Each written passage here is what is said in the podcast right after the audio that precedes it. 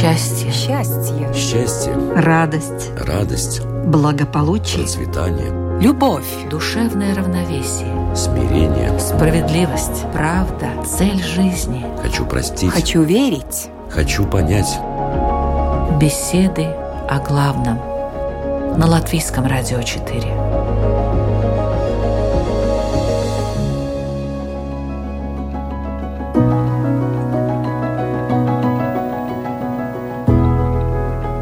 Человек, как не покажется это странным и обидным, на самом деле живет, чтобы наполнить свой организм едой.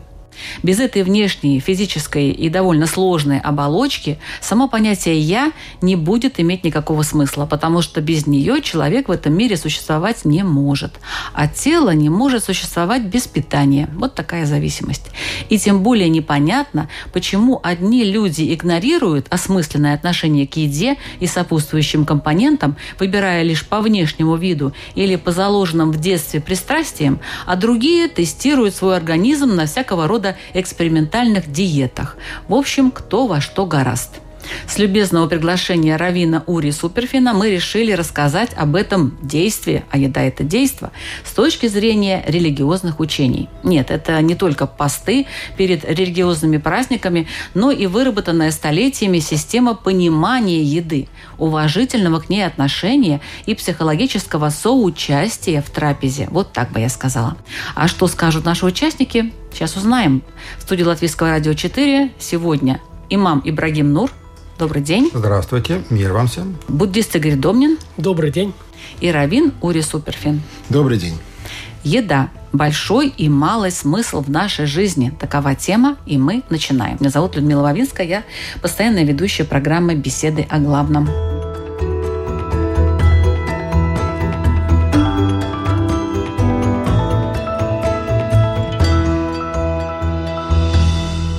Первый вопрос. Существует ли какая-то система питания в вашем учении, уважаемый Ури?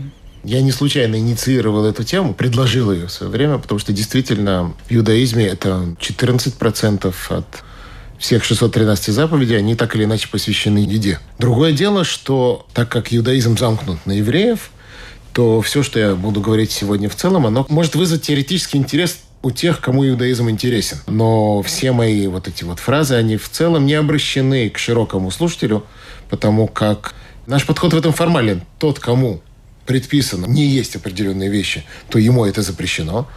И, соответственно, мы не распространяем эти запреты на все человечество. Они касаются только евреев. В буддизме тоже есть свои особенности в принятии пищи, и он относится к монахам. Буддийские монахи едят все, что им дадут, за исключением мяса животных, которые монах знает, что убили специально для него. Вот это он не ест. А все остальное монах ест то, что ему дали. Хорошая диета. И при этом они остаются, в общем-то, достаточно в хорошей такой физической форме. Ну, во-первых, физическая форма поддерживается тем, что они едят только один раз в день, утром. Mm. Во-вторых, монах, когда он занимается медитативными практиками, то он находится в таком осознанном состоянии, что он ест очень мало еды. И поэтому это не значит, что он ест все, что ему дали. Нет, он не выбирает по качеству еды, а количество, конечно. Если монаху дали много, он съел сколько ему надо, остальное он отдал или животным, или каким-то людям, которые при монастыре и тому подобное. Есть ли какая-то система питания в исламе? Само понятие питания, то есть поддержание э, в очаге нашего тела, жизни, нужно только для того, чтобы правильно поклоняться. И все должно плясать от этого. Кушать очень мало, есть для того, чтобы жить, а не жить для того, чтобы есть. А как правильно питаться? От пророков мы учимся этому в первую очередь пророки нам ставят планки, что хорошо, что плохо, что грязно, что чисто. И, в частности, последний пророк Мухаммад, мир ему благословения, есть такое система питания пророка, есть даже книги, выпущенные, взятые из хадисов, да, из преданий, как он ел, что он ел, в какой пропорции ел и так далее. На какие виды еды вообще, э, скажем, буддист обращает внимание? Или не на какие? Ему все равно, что есть? Монаху все равно. Но угу. мирские последователи буддизма, конечно, они относятся к тому, что все-таки желательно не употреблять мясо животных, не э, употреблять какую-то такую очень жирную пищу и не употреблять много еды. И вообще не относиться к еде как к с пиететом не быть жадным к впечатлениям от еды. То есть у нас есть много других дел, которые мы можем заниматься и развивать внутреннее состояние, развивать осознанность, развивать э, свое сознание, а не развивать свой желудок. Понятно, что надо сделать так, чтобы пища была красивая, чтобы пища была вкусная, чтобы это было ну, ну, вот нормально. что-то но, но, такое... Но не посвящать всю свою жизнь пище как правильно имам сказал, что не надо жить для того, чтобы есть, а надо есть для того, чтобы жить. Само это действие, хочешь не хочешь, есть вещи, которые мы делаем, и даже если все привыкли их делать, они не становятся нейтральными. Это действие, которое на самом деле бьет очень сильно по чувству собственной важности любого человека по определению. И чем больше он игнорирует это, тем, соответственно, ему легче, конечно. Но в целом это действие, оно ненормальное. Мы себя видим более благородно, более духовно, чем мы действуем. Поэтому какие-то правила в еде, мне кажется, они следуют из этого, начиная благословение на еду есть в иудаизме, и вот Ибрагим тоже это упоминал. То есть некое произнесение хоть чего-то в сторону небес перед поглощением еды. Превратить этот акт еды в служение Творцу тоже благодарность, например, за то, что он нам дал эту еду. Все это позволяет акт еды превратить в менее животный, в менее оскорбительный, так я немножко утрирую, для человека. Потому что это теперь становится служением. Вдруг резко это кусочек редьки, это и вдруг становится актом служения Творцу, на секундочку, за достаточно малой ценой, как говорится. Просто некая бенедикция, например. Но этого хватит помолиться перед едой? Уверяю, если это произносить с чувством и сердцем, не помолиться. Вольная формулировка. Спасибо Всевышний, что дал мне эту редьку. Ты хотя бы уже не просто наполняешь себя клетчаткой, а ты тут служишь Творцу, ты с ним входишь в какой-то контакт, ты его благодаришь. Это здорово. Эта редька стала теперь трамплином к этому моменту. Это здорово. Как вы умеете про редьку красиво рассказать? Могу про капусту. Да, но этого мало. А что скажет уважаемый имам?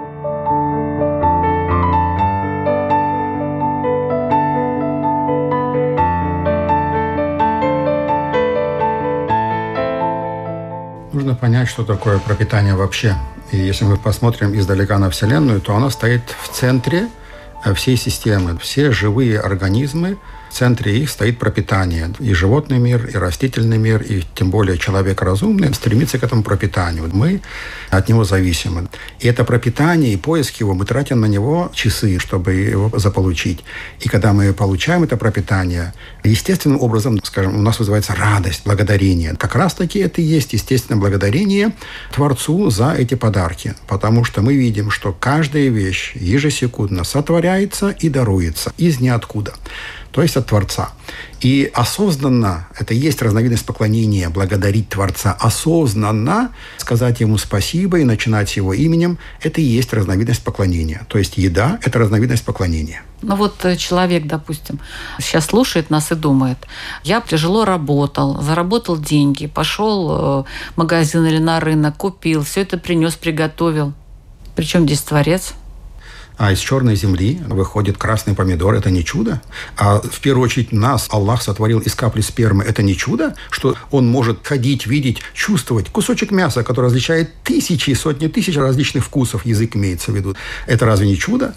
И к нему предоставлены бесчисленные скатерти явств по всей планете. Это разве не чудо? За любой подарок, даже, скажем, никчемную сигарету, мы говорим спасибо. А когда мы получили для зрения поле, накрытое скатерти видов, для уха, у уха тоже есть свой желудок, он звуками питается, наслаждается, язык, душа и так далее, разум каждого органа Аллах предоставил пропитание.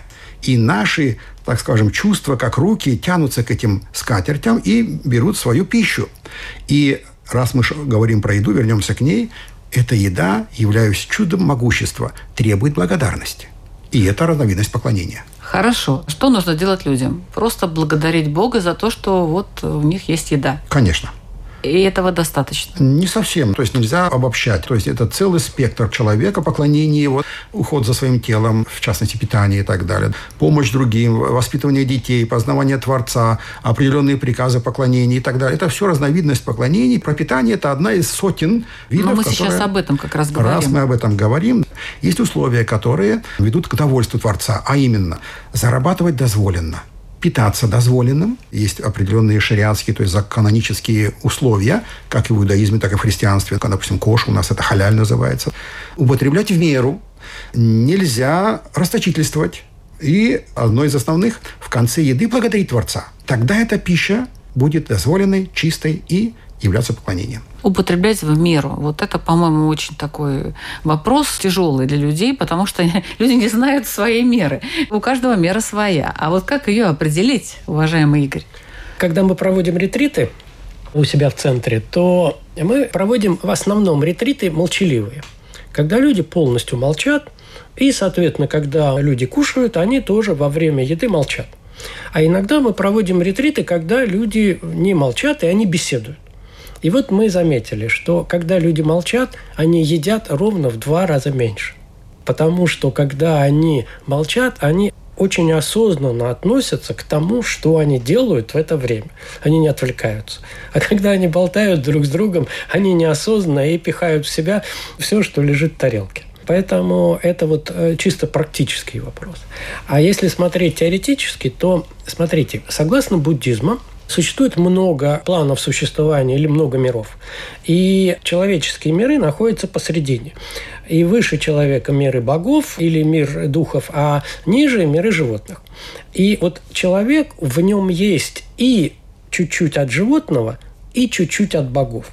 И получается так, что питание в материальном мире, в котором мы сейчас живем, и в мире животных, это материальное питание, которое мы берем из этого мира – а в божественном мире существует божественное питание. И когда мы путем своего сознания приближаемся к божественному миру, то мы получаем питание не материальное, а из божественного мира. И поэтому, когда в религии... А им можно насытиться? Да. И поэтому, когда в религиях говорят, что перед едой или во время еды говорите молитвы, поднимайтесь в этот божественный мир, то мы вместе с этой материальной пищей получаем еще и духовную пищу. И поэтому мы насыщаемся больше. И поэтому, когда люди практикуют, когда монахи, допустим, практикуют в любой религии, если мы возьмем, если они приближаются вот к этому духовному миру, то они практически перестают есть потому что они питаются уже совершенно другой пищей. Но они живут при этом. Да, и причем энергия очень, у них есть. Да, и они очень энергично себя чувствуют, потому что питание другое становится.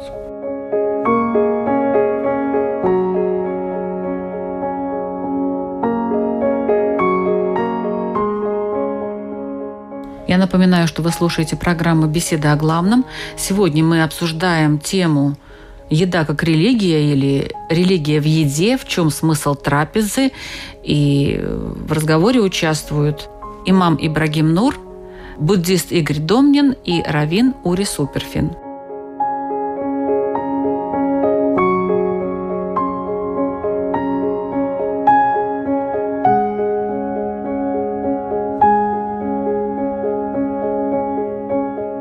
Вот говорят, что в пост человек может похудеть.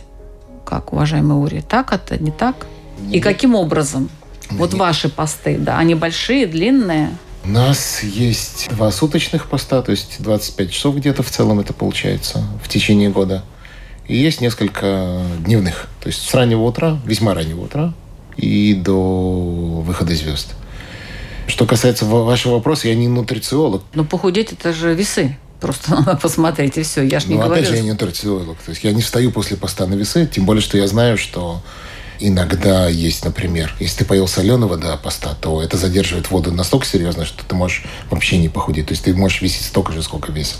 Поэтому смысла нет. Я не профессиональный боксер, чтобы вставать на весы так часто. Но понятно, что человечество в целом сегодня сыто не скажу там за всю Африку и так далее, но в целом сегодня есть такое как бы пресыщение едой, полные холодильники. Очень много магазин... еды выбрасывается. Да, полные холодильники, полные магазины. И понятно, что звучат все громче голоса, призывающие прийти к какой-то золотой середине, иначе мы действительно тут доиграемся. Уже сейчас мы все весим больше, чем хотелось бы.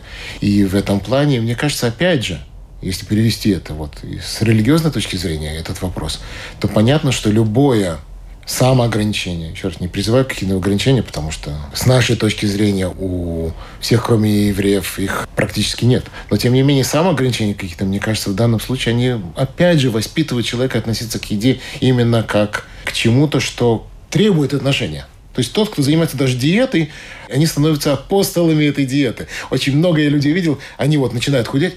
Ты не можешь с ним говорить ни о чем. Он только говорит о диете. Они разбираются во всех тонкостях. Они встречаются втроем, стоят и начинают обсуждать, что, когда и как. Ты вдруг видишь, рождается у тебя на глазах религия такая целая, и они ее апостолы. Так давайте уже не убегать от этой реальности. Все-таки превращать еду в религию, наверное, это уже перебор. Но хотя бы понимать, что еда – это острая тема. И действительно, как только начинаешь чуть-чуть себя хотя бы где-то прижимать, это невольно тебя настраивает на какой-то лад. Так хотя бы контролируй это. Я думаю, что про пост должен хорошо сказать имам. Ну, во-первых, пост имеет цель не только похудеть или отказаться от питания. Нет, Он понятно, это это- имеет очень большой спектр духовных также наклонностей. Но если мы возьмем конкретно про похудение, и да, и нет. Потому что, во-первых, это зависит от времени твоей мирской занятости или вида твоего рода деятельности. Да, если ты работаешь, скажем, на стройке, то тебе не покушать утром стать невозможно. И кушать утром, и поверьте, быть на ногах днем – это трудно, но в этот момент человек вряд ли похудеет, потому что организм именно в этот месяц концентрирует все силы на сохранение той пищи в желудке. И поверьте мне, за уже десятилетия практики я редко видел людей, которые похудели. То есть или остается в своих рамках, или даже, к сожалению, выходит за те рамки. Похудение – это не цель поста. Но есть другая ситуация. Сегодня мы живем в таком мире, в мире рекламы, где это испытание настолько жестким становится, реклама, пропаганда всяких продуктов, сладостей и так далее, любой человек, он в первую очередь является человеком потом уже верующим. И выдержать это испытание не каждому под силу. Поэтому мы, конечно же, перегружаем свои столы во время разговения разной пищей. И тем самым это мешает нам, в частности, похудеть материально. Ну вот.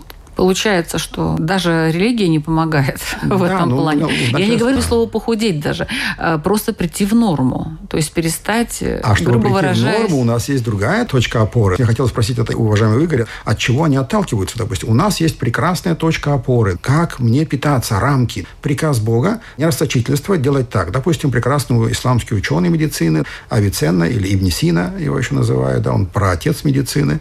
Он сказал, всю медицину я соберу в два предложения – когда кушаешь, мало кушай. Когда покушаешь 4-5 часов, ничего не бери в рот. Не наполняй другой пищей. И второе условие, которое сказал пророк, мир ему и благословение. Если вы уж вынуждены в зависимости от своей рода деятельности, скажем, тяжело работаете, кушать чуть-чуть больше, тогда делите желудок на три части. Первая – еда, вторая – вода, третья – воздух.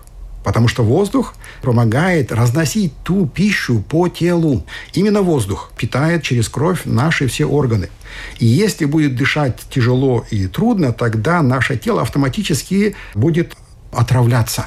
Потому что именно в легкие, поступая где две основные артерии прихода и оттока крови приходят в легкие. Именно туда поступает кислород. И кислород, смешиваясь с грязью, которая в крови, углекислый газ, который мы выдыхаем, и тот кислород насыщенно идет по телу. И тогда-то идет правильное переваривание пищи и здоровье человека. Все болезни идут от переедания. Вот мы пришли к чему. А, допустим, голодание. Существует обыкновенный здравый смысл. То есть, если мы относимся к телу нормально, то есть здраво, мы понимаем, что для тела важно, что для тела не важно, и отслеживаем это, то тогда человек сам найдет способ, ну или с помощью каких-то знаний, он найдет способ, а что ему в этом климате, в этих условиях, при этом образе жизни, что ему подходит, что не подходит. И если он сам внимательно обращает на свое тело и сам внимательно отслеживает это все, проблема заключается в том, что уважаемый имам вот, э, сказал, что у нас существует огромное количество рекламы и общественное воздействие, и человек очень подвержен этому. И человек очень редко ест то, что ему действительно необходимо относительно тела. Мы в основном едим по тому, что это принято в обществе, то, что разрекламировали, то, что посоветовали какие-то люди. И поэтому и болезни все возникают от этого. Но не все, а многие болезни возникают от того, что мы просто не обращаем внимания на свое физическое тело. Ну вот еда бывает вредной, уважаемый Ури? Ну, это как бы факт. Безусловно, есть еда, от которой и умереть можно. Еда, которая слишком жирная для какого-то человека, это все, я думаю, данность. Просто, опять же, если ваш вопрос сводится к тому, есть ли в иудаизме предостережение беречь свое здоровье, есть. Есть.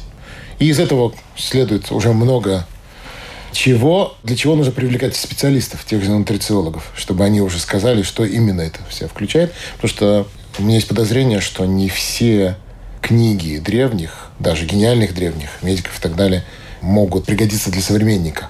Мы меняемся физически, у меня есть своя личная коллекция – из разных книг, из которых видно, что мы физически за эти тысячу лет поменялись и так далее. То есть происходит некий процесс изменения даже физиологического человечества. Поэтому какие-то советы, которые раньше были уместны и мудры, сегодня они по тем или иным причинам уже могут не сработать или могут даже навредить. Поэтому, конечно, вот сегодня, слава богу, сегодня человечество богато, есть сегодня специальные факультеты, где изучают это реально с экспериментами, с опытами. И создают реестр рекомендаций, а лучше всего, когда это частная практика с кем-то. Какой-то нутрициолог, который действительно, у него есть дипломы, он не шарлатан, и он тебя ведет по этому пути к похудению и к здоровью, и скажет тебе, что тебе лично не годится в пищу, и что тебе наоборот стоит есть, и как, и чего, и когда. И мне кажется, это и есть такой вот здравый подход, пользоваться сегодня достижениями вот науки, учитывая, что мы уже не те, что были тысячи лет назад, и учитывая, что сегодня действительно это стало изучаемой темой. Когда-то просто люди недостаточно питались, чтобы там из этого сделать тему, да и не было, как говорится, у нас тех средств, которые сегодня. Сегодня, слава богу, надо этим пользоваться. Да, ну вот вы назвали специалистов, которые занимаются диетами и здоровым питанием. Эти специалисты стоят очень дорого. Сейчас многие к ним обращаются, и они, конечно, повышают цену на свои услуги. Это понятно. Но а большинство слушателей Латвийского радио 4, я думаю, что не имеют таких больших доходов, чтобы, скажем, пройти курс. Может, кто-то имеет, но далеко не все. Целый курс у такого специалиста. А можно ли хорошо питаться при скромных доходах, уважаемые мамы? Конечно, можно. Хорошо питаться. А что вы понимаете под хорошо питаться? Разнообразно, хорошей едой. Два признака. Пророк Мухаммад, мир ему и благословение, по преданию его супруги Аиша, мир ей, говорила, что бывало моменты, когда у нас два месяца не зажигался в доме огонь. То есть не готовилась горячая пища. То есть елись вода, финики, молоко, фрукты, овощи, тыквы и так далее. То есть такие вещи, которые не требуют огня. В то же время пророк Мухаммад, мир ему и благословение, сказал, мясо является падишахом еды, то есть это высший уровень наслаждения и питательных веществ для организма. И лучший из вас тот, кто крепок в вере, чем слабый верующий. Поэтому не переусердствуя, не расточительствуя, скажем, раз в месяц кушать мясо, это полезно для здоровья, для организма. Перебарщивать с этим нельзя, потому что человек уподобляется тому животному, которое он, мясо, если он его ест. Теперь, возможно ли кушать достаточно и не растрачивать много денег? Да, то есть человек, по идее, если он мало физически активный, человек может не кушать, поверьте мне, 70 дней. 70 дней. Научным путем это не доказано, доказано. 70 дней. Это доказано, это были испытания, и э, даже было больше. За 80 дней люди вообще ничего не ели, только пили воду, пить воды обязательно говорит о том, что мы стали рабами своих привычек. Если человек умирает, даже, мы скажем, минимальное, возьмем 30 дней. Если человек умирает от голода, не истекая 30 дней, он умирает не от голода, а от оставления привычки. Конечно, это я сказал сейчас перебор, высшую планку. Это не значит, что нужно теперь всем бросить кушать и не кушать 30 дней. Нет. Если мы немножечко ограничим свои расходы и возьмем необходимые для правильного пропитания, иногда кусочек сыра, кусочек хлеба будет намного полезнее для тела, чем пироженки и шоколадки, например. Поэтому разумный подход к пище очень важен. Как мы уже говорили, мы должны есть, чтобы жить, а не жить, чтобы есть.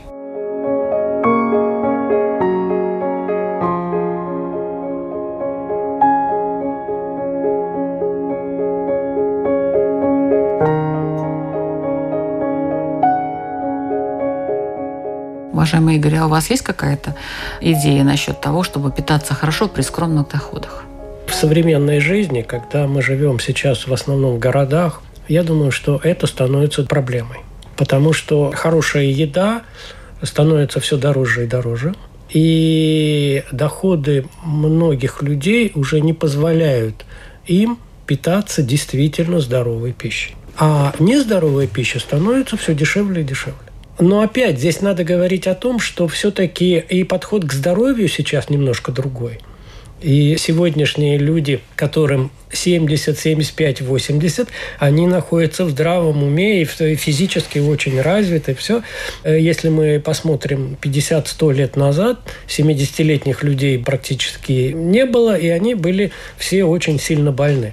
Поэтому, с одной стороны, мы к здоровью относимся гораздо более уже аккуратно. С другой стороны, все-таки обществу надо обратить внимание на огромное количество той еды, которую мы создаем, излишнее количество. И эта еда не очень качественная. То есть ну, так а как питаться хорошо при скромных доходах? Может, доходы надо повышать?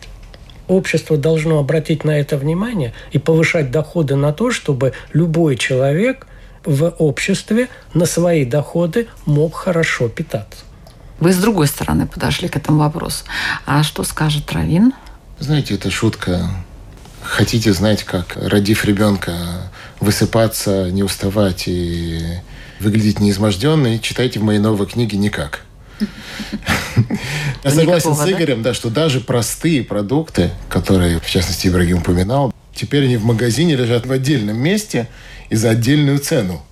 Это теперь у них такая вот стоимость. Их простота стала теперь уже поводом повысить цену за них. Хорошая какая-нибудь, хороший овощ, его продают именно как хороший овощ, а не выращенный в ужасных условиях. И он весь... Ну, то есть невозможно хорошо питаться при скромных доходах. Увы, То есть увы. люди нас слушают и уже все, надежда у них Мешаются нет. надежды, да. Да, или все-таки есть.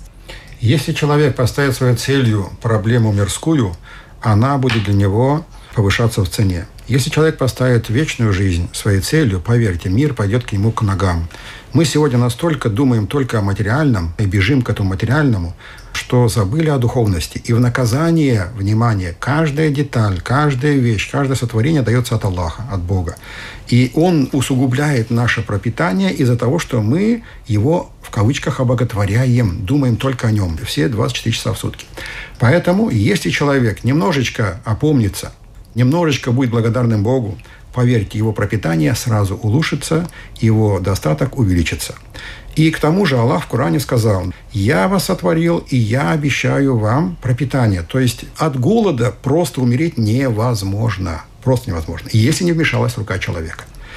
То есть лень наша, посмотрите, до какого состояния мы доходим. Из-за чего? Из-за лени алчности. Мы пытаемся быть похожим на всех, ездить на Мерседесах, ими обязательно купить квартиру. А зачем? Кто тебе сказал, что ты обязан купить квартиру или Мерседес? И тем самым мы упускаем правильное питание. Да я даже не про Мерседес говорю. Я Если у человека говорю. мало кто вот из наших слушателей, я думаю, прям стремится купить Мерседес. Скорее всего, они там считают деньги, чтобы как-то более-менее купить себе еду. Если мы вернемся к уважаемым нашим старикам, пожилым людям, то их пропитание Аллах говорит в Коране, не водрузит на плечи алчных, жадных людей. То есть или обязаны дети за ними ухаживать. Если нет, если дети к сожалению, это очень зачастую сейчас сплошь и рядом бросают своих родителей, Аллах водружает это бремя на государство. Покажите мне пожилых, которые от изнемощения исхудали. Нет таких. Я просто не вижу. Вот в моем обществе нет таких. Я не вижу. А тем более в мусульманской общине это невозможно. Наоборот, все бабушки стараются, кстати, ходить на аэробику, там, там дома пусть делать диету, чтобы не соответствовать обществу, то есть хоть, хоть чуть-чуть похудеть. Посмотрите на размер бабушек.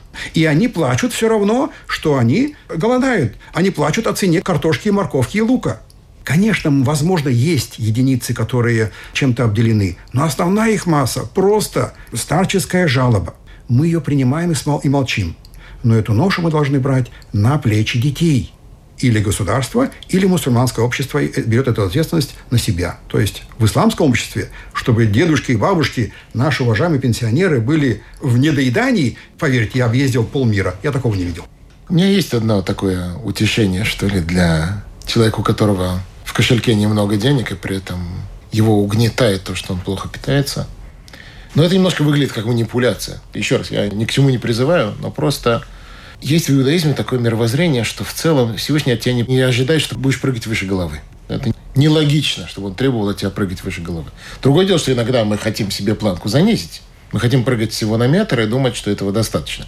Да, но тем не менее есть некая планка, выше которой уже не должен прыгать. Если человек сейчас объективно мало зарабатывает, а таких сегодня, к сожалению, людей много, и он объективно по критериям тех же вот специалистов, он э, плохо питается. Тем не менее, это действительно не как ни странно это звучит, может, немножко метафизично, это не обязательно должно привести к его какой-то деградации э, организма. Почему?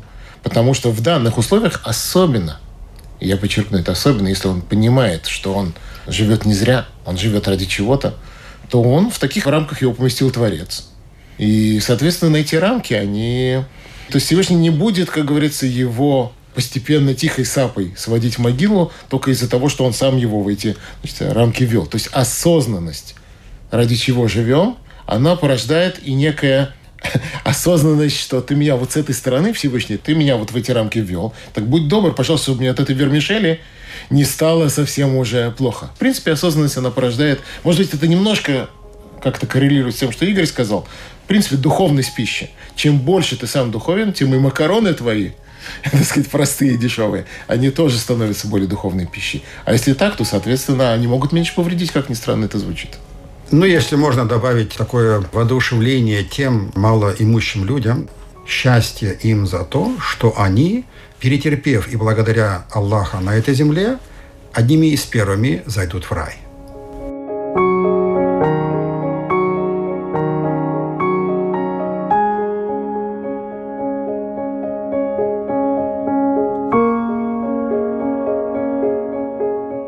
Ваш вопрос, который вы предлагали, еда, которая приучает к жестокости или к излишней неразборчивости. Это что за еда такая? Я должен извиниться, что вначале сказал, что у иудаизма по отношению ко всем, кто находится вне рамок иудаизма, не евреям, нет вообще никакого мнения о том, что есть. Есть одно исключение. Есть еще несколько не, не являющихся консенсусом, но одно, которое является консенсусом и входит в так называемые семь заповедей для сыновей Ноаха. А это не есть от живого. Это корявый перевод на русский. Тяжело это перевести достаточно хорошо, потому что речь идет о куске, вырезанном и прямо из еще живого животного. Как, например, я читал, что практиковали монголы иногда на переходах, когда вот ничего нет в подметной суме, а кушать хочется, просто вырезаешь из спины своего четвероногого друга коня кусочек, и, значит, его постепенно жуешь, Ему это рано, а тебе выживание. Когда речь, видимо, шла совсем уже вот о такой дилемме.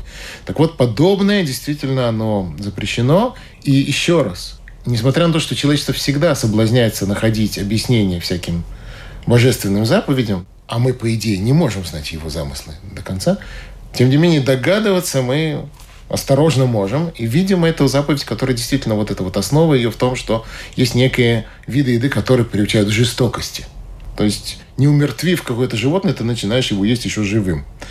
Видел как-то видео где-то, где льва, его сосестры, львицы просто живьем ели. Он, видимо, то ли стар был, то ли они его совсем одолели. Впрочем, они то же самое делают и часто с другими животными. Но это животное. Да, но тем не менее, мы же все согласны, что этот акт, он крайней жестокости. Что же касается разных творений, которые обычно где-то там бегают в, в канализации и так далее, многоножек и так далее, то тут, да, в целом у европейцев есть большая антипатия к таким видам еды. Я когда был в Таиланде, то там как бы ты идешь вдоль этих лотков, там в целом принято есть на улице. Там, говорят, что даже кухонь нету. У, ну, у нас класса. другая абсолютно да. культура. Я к тому, что интересно было, что мой мозг чувствовал, насколько этот запах ужасен, но при этом меня совершенно не тошнило, потому что у меня в реестре даже такого не было. Но это не совсем про жестокость. Это уже действительно более тонкий материи. Э, мы, это как бы, неразборчивость некоторая, да, или какие-то отдельные культуры, Сейчас, которые... мне легко мне говорить, будучи европейцем. Они как бы едят и при этом тоже что-то создают, но что-то в этом есть. Мы это то, что мы едим.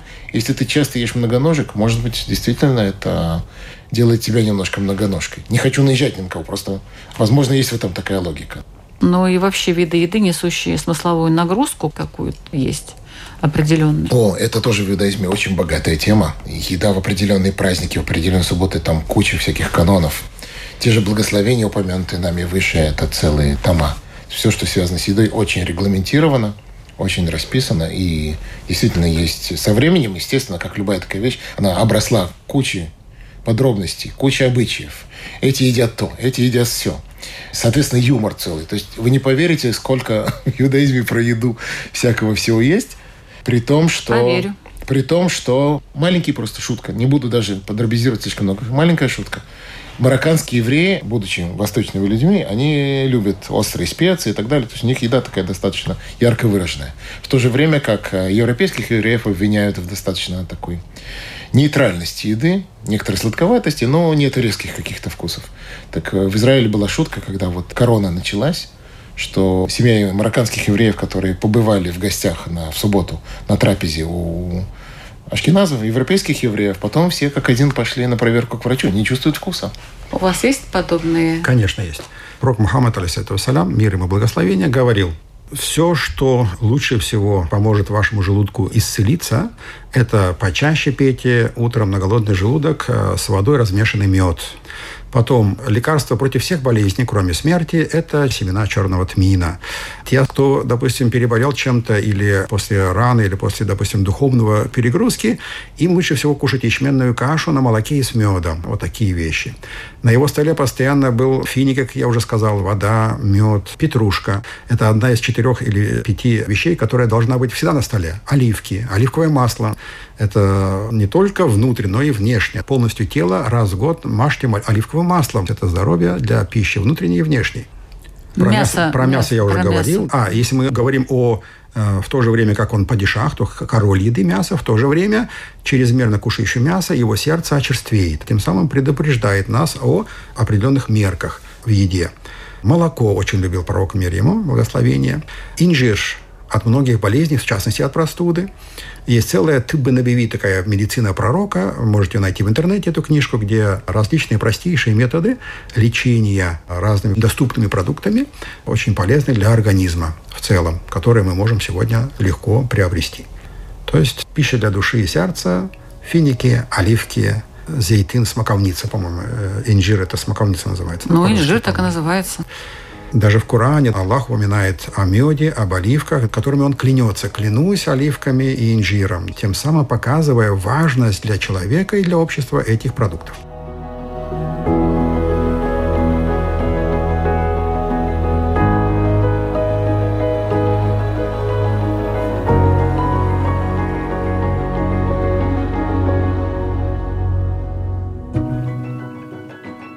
Ваши вопросы, уважаемые участники, нашим радиослушателям, возможно, эти вопросы приведут их к какой-то очень умной и полезной мысли. Пожалуйста, первый вопрос задает Равин Ори Суперфин. Я бы хотел предложить слушателям действительно не безотносительно того, не верят в Бога, не верят в Бога, попробовать. Иногда стоит выходить из рутины, а еда это то, что мы все делаем. Действительно взять и вот сыграть в эту игру, ведь в конечном счете между нами доказать, что Бога нет, тоже весьма проблематично. Давайте возьмем это как за рабочую версию и, соответственно, так, как он, а вдруг он такие есть, взять и его действительно перед едой начать благодарить. После еды, как вам удобно. Попробовать практиковать. И посмотреть, вы ничего что не будет, теряете. Да? Это несколько секунд. И проследить за собой, как оно. Спасибо. Свой вопрос задает буддист Игорь Домнин. Я бы хотел задать вот какой вопрос. Уважаемые радиослушатели, посмотрите, а сколько времени в течение дня вы посвящаете еде? И ужаснитесь, да? И, может быть, это время можно потратить как-то по-другому.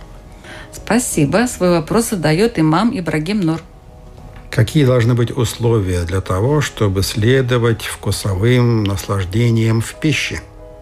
Спасибо. Это были беседы о главном. Мы звучим каждую среду в 2 часа на Латвийском радио 4. Ведущая Людмила Вавинска. Приятного вам аппетита. Что у вас будет на столе, надеюсь, Бог нам всем поможет. Всего вам самого доброго. Счастье. Счастье. Счастье. Радость. Радость. Благополучие. Процветание. Любовь. Душевное равновесие. Смирение. Справедливость. Правда. Цель жизни. Хочу простить. Хочу верить. Хочу понять. Беседы о главном. На Латвийском радио 4.